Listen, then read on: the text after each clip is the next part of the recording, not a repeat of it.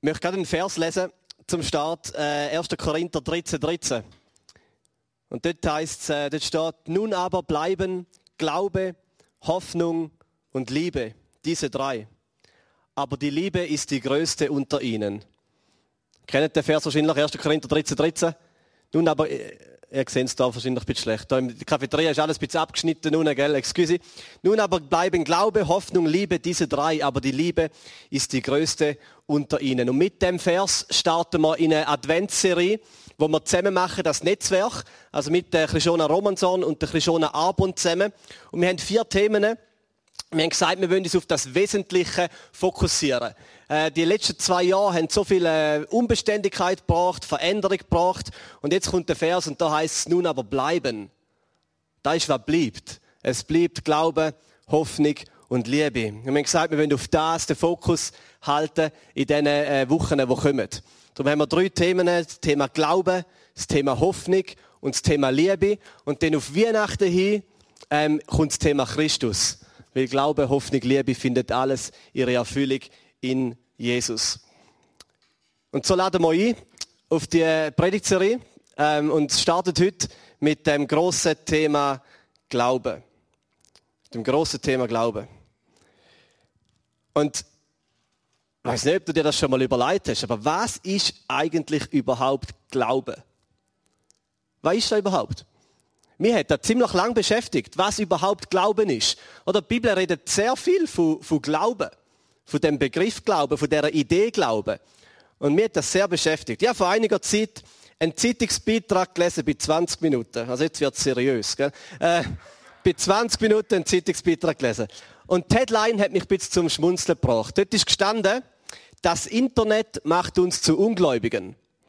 Äh, und der Inhalt hat dann äh, Folgendes weitergegeben, und zwar will man jetzt mit dem Internet ganz einfachen Zugang hat einer, einfach zu allen möglichen Fakten und allem möglichen Wissen. Darum muss man weniger glauben. Oder? Ist ja irgendwie logisch, oder? Man kann viel mehr wissen, darum ist Glauben nicht mehr so nötig. Und anscheinend hat es eine Studie gegeben in Amerika, wo das belegen sollte. Und dann hat auf 20 Minuten der liebe Tommy, Tommy hat er geheißen, einen Kommentar geschrieben, unter den Artikel, und er hat Folgendes gesagt. Er hat gesagt, es ist ja immer die gleiche Logik. Leute, die mehr wissen, müssen weniger glauben. Darum sind Leute mit einem höheren Einkommen, Bildungsgrad, IQ und Internetnutzung weniger oft religiös. Eben weil all diese Faktoren dazu führen, dass man echte Antworten auf komplizierte Fragen weiß, Klammer beziehungsweise kann googlen, Klammer zu, statt einfach irgendeinen Himmelszauberer als Lösung einzusetzen. Das war der Kommentar von Tommy. Also, zusammengefasst gibt es äh, Menschen mit Hirn und Menschen ohne Hirn. Menschen mit IQ und ohne IQ. Die mit IQ, die haben es nicht mehr nötig zum Glauben, weil die wissen ja, basiert auf Fakten.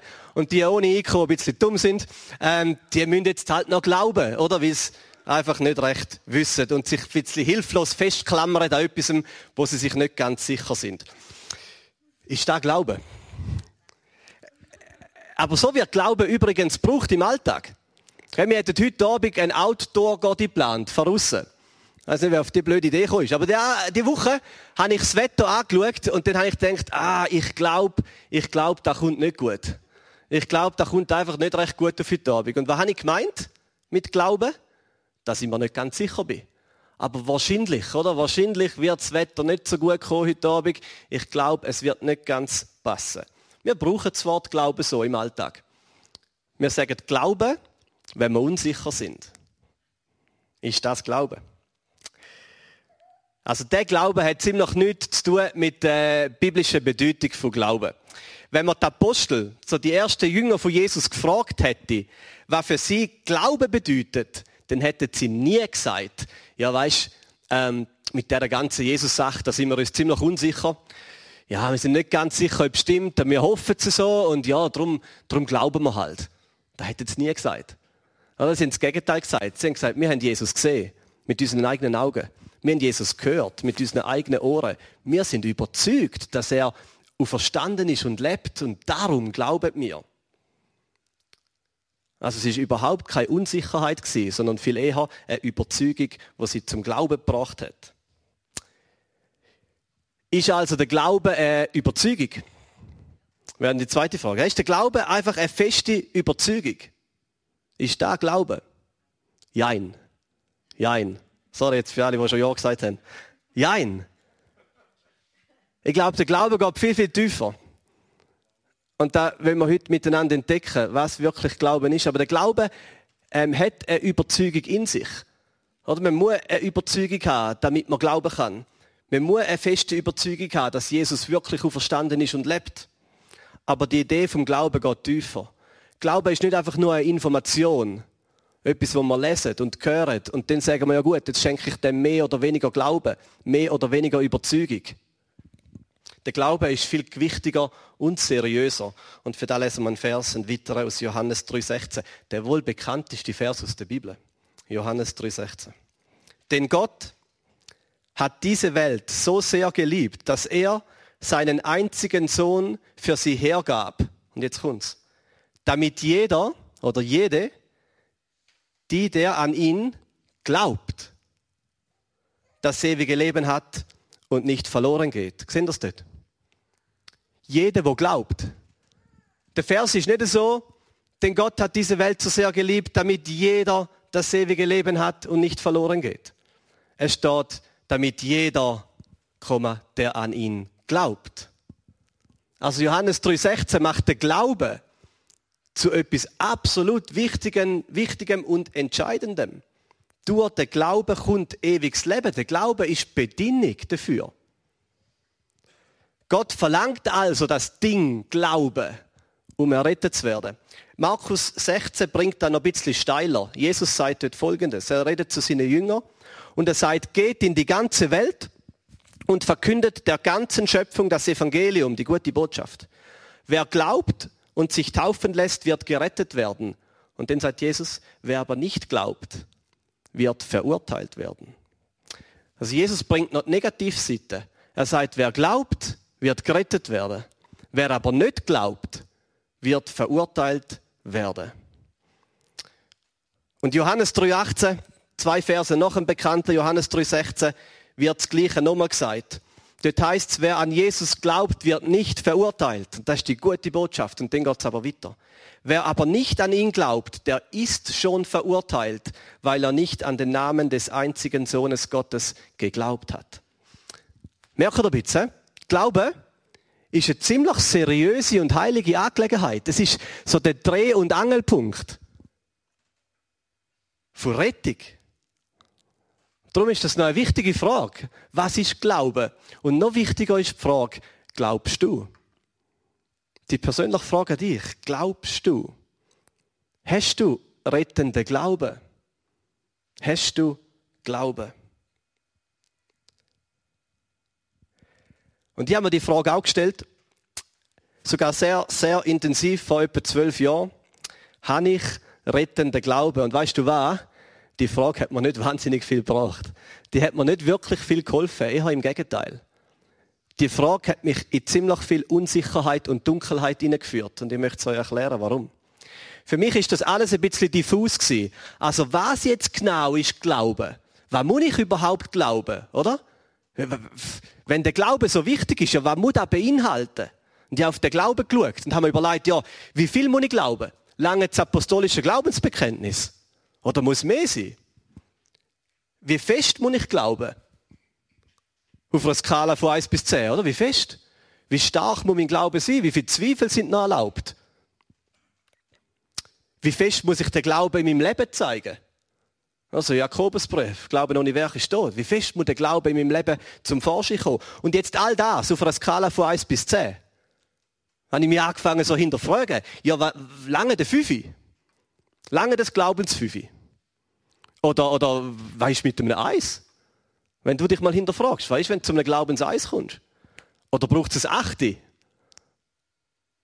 So, all diese Überlegungen haben mich bisschen mehr in Unsicherheit geführt. Mir ist zwar bewusst gewesen, dass der Glaube eine seriöse und heilige Angelegenheit ist und mit dem Glauben sich alles entscheidet.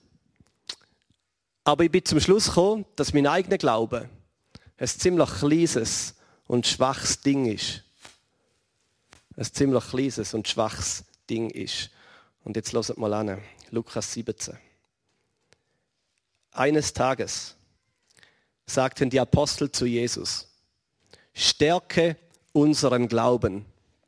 Und Jesus antwortete, wenn euer Glaube nur so klein wie ein Senfkorn wäre, könntet ihr zu diesem Maulbeerfeigenbaum sagen, du sollst dich entwurzeln und ins Meer werfen und er würde euch gehorchen. Verstehst du da? Kleine Umfrage. Ähm, wer von euch hat das schon mal gemacht? So Star Wars Jedi-Style, einen Baum genommen, oder mit alleiniger Glaubenskraft, die Luft raus, alle Wurzeln sind auseinandergerupft und ins Meer geworfen. Komm, Hand hoch, wer hat das gemacht? Was, was, was, was? Im Saal hat eine Hand oben, Kevin. Wahrscheinlich nicht, hä? Und was bedeutet das, was Jesus sagt? Wenn der Glaube nur so klein wie Senfkorn wäre, dann würdet ihr das machen. Also was sagt Jesus? Was bedeutet das für euren Glauben? Er ist kleiner als ein Senfkorn. Also was, Jesus, was willst du da genau sagen? Was, was willst du sagen? Jesus sagt seinen Jünger folgendes. Er sagt, liebe Jünger, der Glaube ist nicht etwas Messbares. Es ist nicht der Sinn und Zweck vom Glauben, dass man anschaut und überlegt, wie groß, wie viel, wie stark. Jesus, Jesus sagt, der Glaube hat keine Größe in sich selber. Selbst wenn er so klein wäre wie ein Senfkorn, könnte er es unmöglich tun. Er ist eine reale Sache. Aber wenn du auf den Glauben schaust und dann versuchst zu messen, dann bist du in einer Sackgasse. Und das ist noch schwierig zum, zum, zum Verstehen. Weil wir Schweizer sind mega gut im Messen. Das ist uns wichtig. Wir beurteilen alles. Oder? Ich meine, wir machen Prüfung für alles. Äh, wir geben allem eine Note.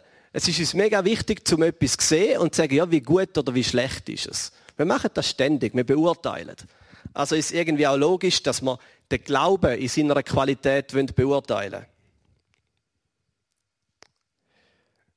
So, ich bin auf meinem Weg gewesen, das Ding Glauben zu entdecken. Und dann bin ich irgendwann natürlich zum Römerbrief gekommen. Wahrscheinlich einer der bekanntesten biblischen Briefe zu dem Thema Glauben. Und der Römerbrief nimmt sich der Thematik vom Glauben, Glauben ziemlich ausführlich an. Und dann schlägt der Römerbrief wieder in die gleiche Kerbe wie Johannes 3,16. Römer 3,22. Steht, wir werden von Gott gerecht gesprochen das heißt, das Leben ist okay, der Daumen von Gott ist oben. Wir werden von Gott gerecht gesprochen, indem wir an Jesus Christus glauben. Dadurch können alle ohne Unterschied gerettet werden. Schon wieder. Rettung durch den Glauben. Und jetzt macht der Paulus aber dort noch einen spannenden Kontrast im Römerbrief.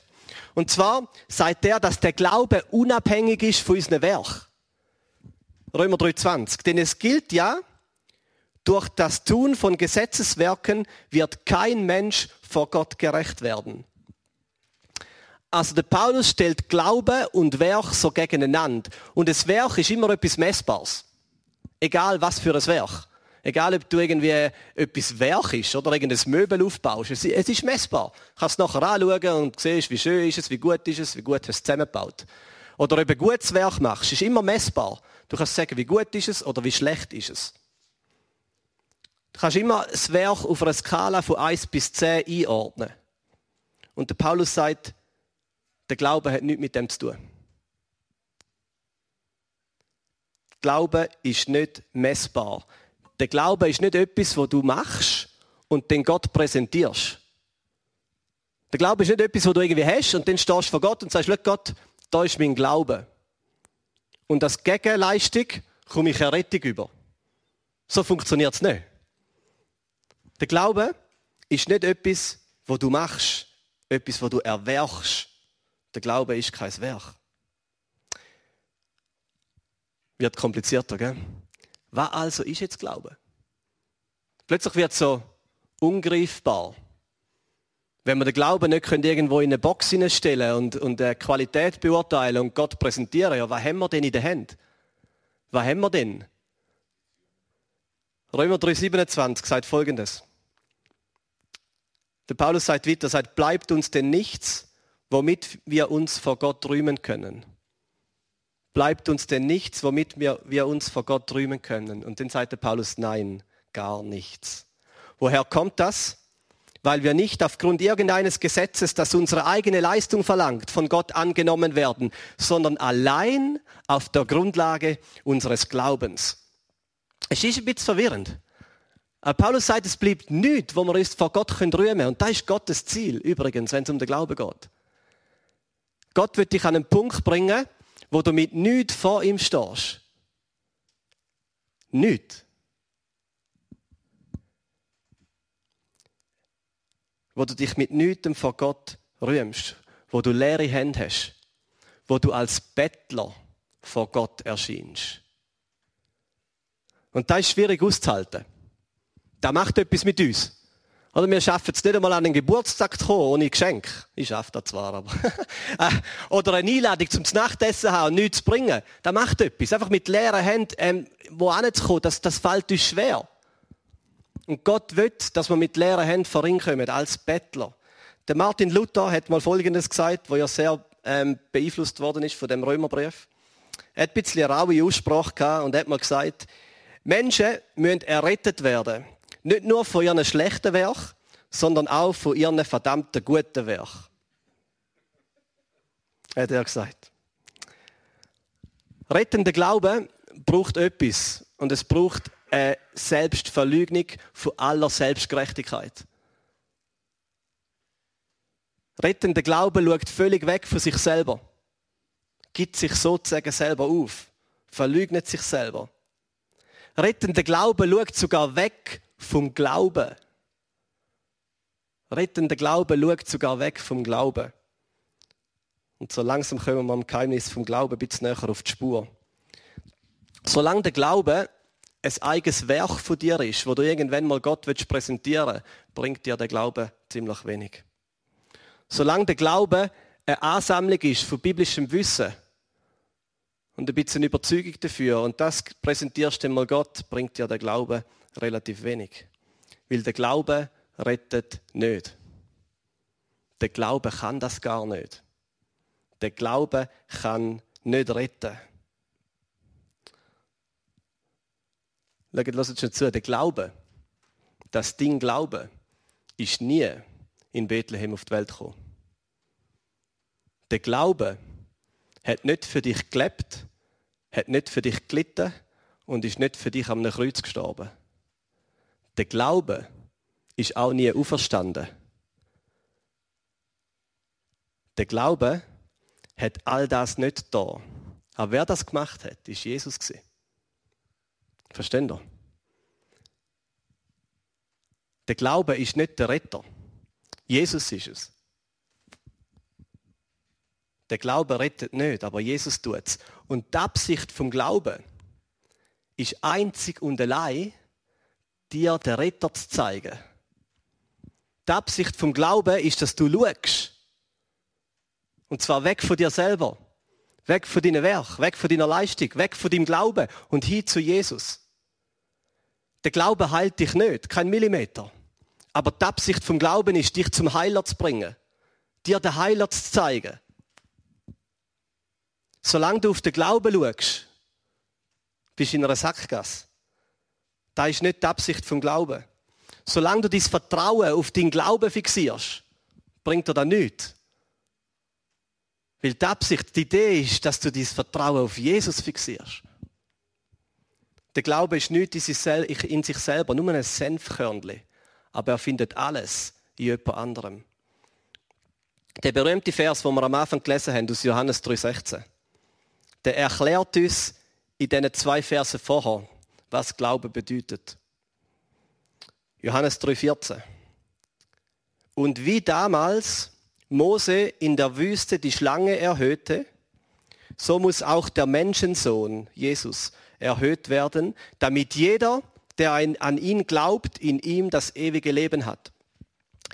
Und da macht der, der Johannes, nimmt die Geschichte für aus dem Alten Testament. Und vielleicht kennen ihr sie. Die Geschichte der Israeliten in der Wüste sind in, dem, in der Wüste im Lager und da kommen so Schlangen und fangen da die Israeliten beißen. Und sie haben Schlangenbiss und sterben dran. Und dann schreien sie zu Mose und sagen, Mose, hilf uns. Und der Mose schreit zu Gott und sagt, Gott, hilf uns. Und Gott gibt dem Mose einen einfachen Auftrag. Und er sagt, mache Iserne oder kupferne Schlange.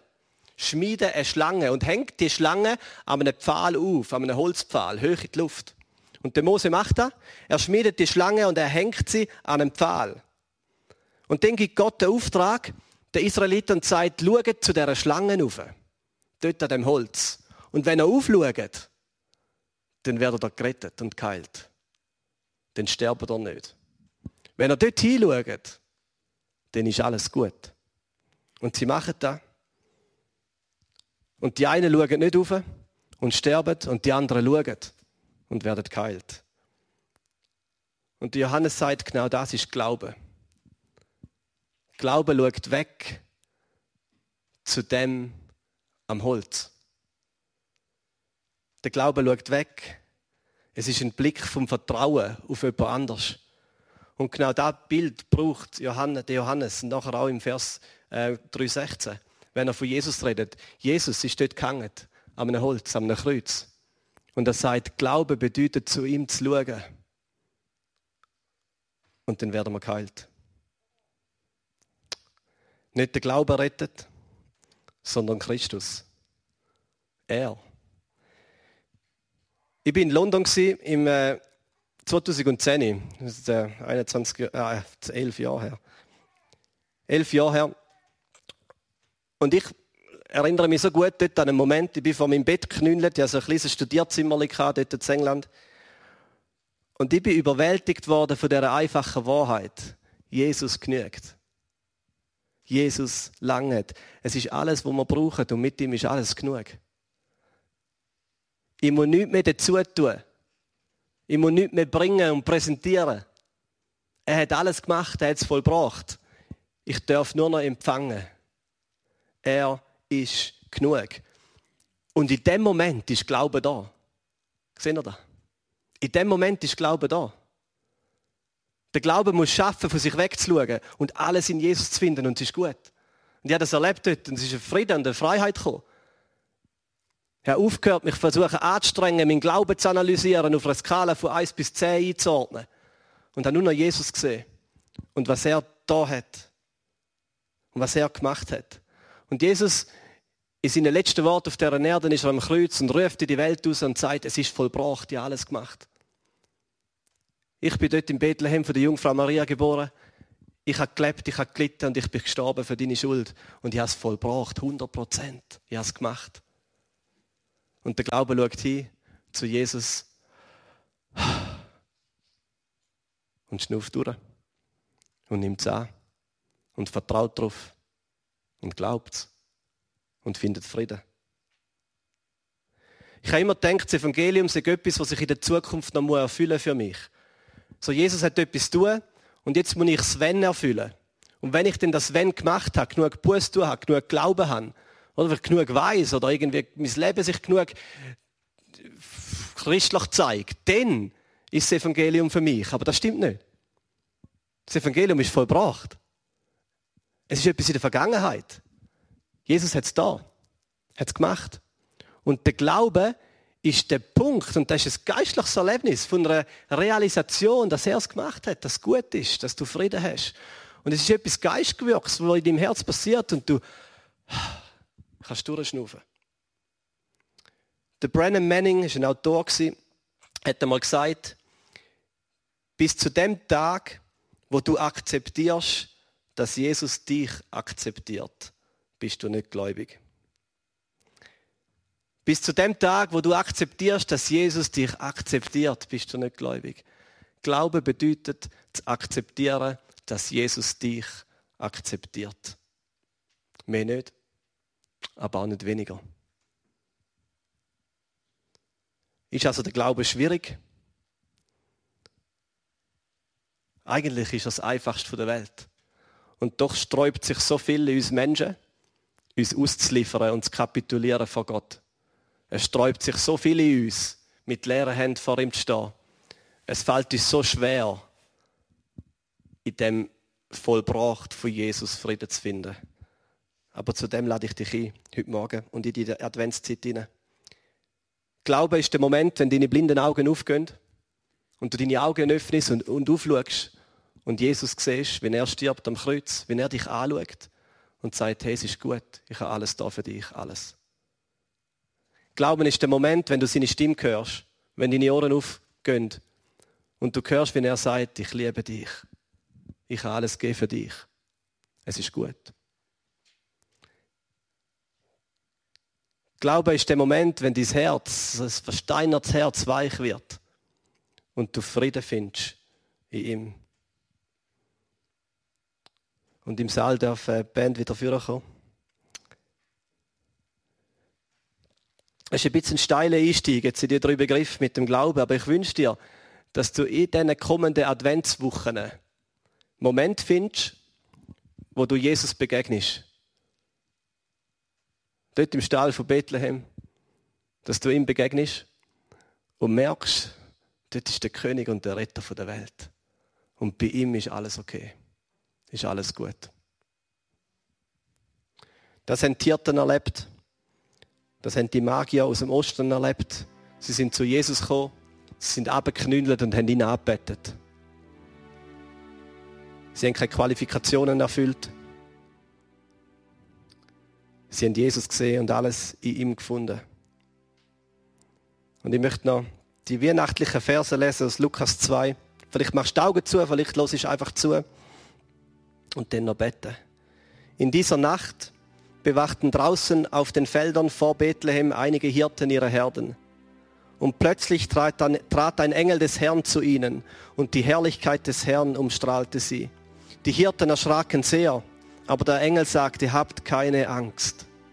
Habt keine Angst. Ich verkünde euch eine Botschaft, die das ganze Volk mit großer Freude erfüllen wird. Heute ist für euch, ist für dich in der Stadt Davids der versprochene Retter zur Welt gekommen. Es ist Christus der Herr. Und daran werdet ihr ihn erkennen. Das Kind liegt in Windeln gewickelt in einer Futterkrippe. Und auf einmal waren sie von unzähligen Engeln umgeben, die Gott lobten. Ehre sei Gott in der Höhe und Frieden auf der Erde für die Menschen, auf denen seine Gnade ruht. Kommt, wir gehen nach Bethlehem, beschlossen die Hirten.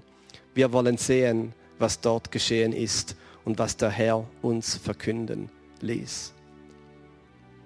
Und ich lade dich ein, wenn wir jetzt noch ein paar Lieder singen, um genau das zu machen. Gleich wie die Hirten. Komm, wir gehen nach Bethlehem, wir gehen jetzt zu Jesus. Wir schauen allein auf ihn. Und ich möchte beten, dass ein Moment passiert, wo Glauben entsteht. Wo Glauben geboren wird, wo deine Augen aufgehen und du Jesus siehst. Und einfach weißt, es ist gut. Es ist gut. Er hat alles da. Er hat alles vollbracht. Wo du deine klammernden Hände auftust. Und nichts mehr bringst. Und erlebst, wie du alles empfängst. Und Jesus, für das bete ich. Heiliger Geist, ich bitte, dass du da Wunder vom Glauben wirkst. Wo wir deine Stimme, Jesus, hören, wie sie voller Liebe ist. Wo wir dein Herz sehen, was sich so sehnt, um uns zurückzuholen in die Beziehung mit dir. Und danke, Jesus, bist du gestorben am Kreuz, ist die gute Botschaft, ist dir vollbracht. Du hast alles gemacht. Du hast den Tod überwunden, du hast die Schuld besiegt. Du bist auferstanden zu einem neuen Leben. Und wir dürfen vor dich kommen mit leeren Händen. Wir dürfen das Geschenk empfangen. Wir dürfen darauf vertrauen, dass es uns gilt. Und ich bitte, wenn wir jetzt die Lieder singen und auch gerade das Glaubensbekenntnis singen, dass wir aufschauen zu dir, Jesus, wer du bist. Dass du mit Frieden in unser Herz hineinströmst dass wir begnadigt sein, dass wir mit dir alles haben. Denn du bist genug. Amen.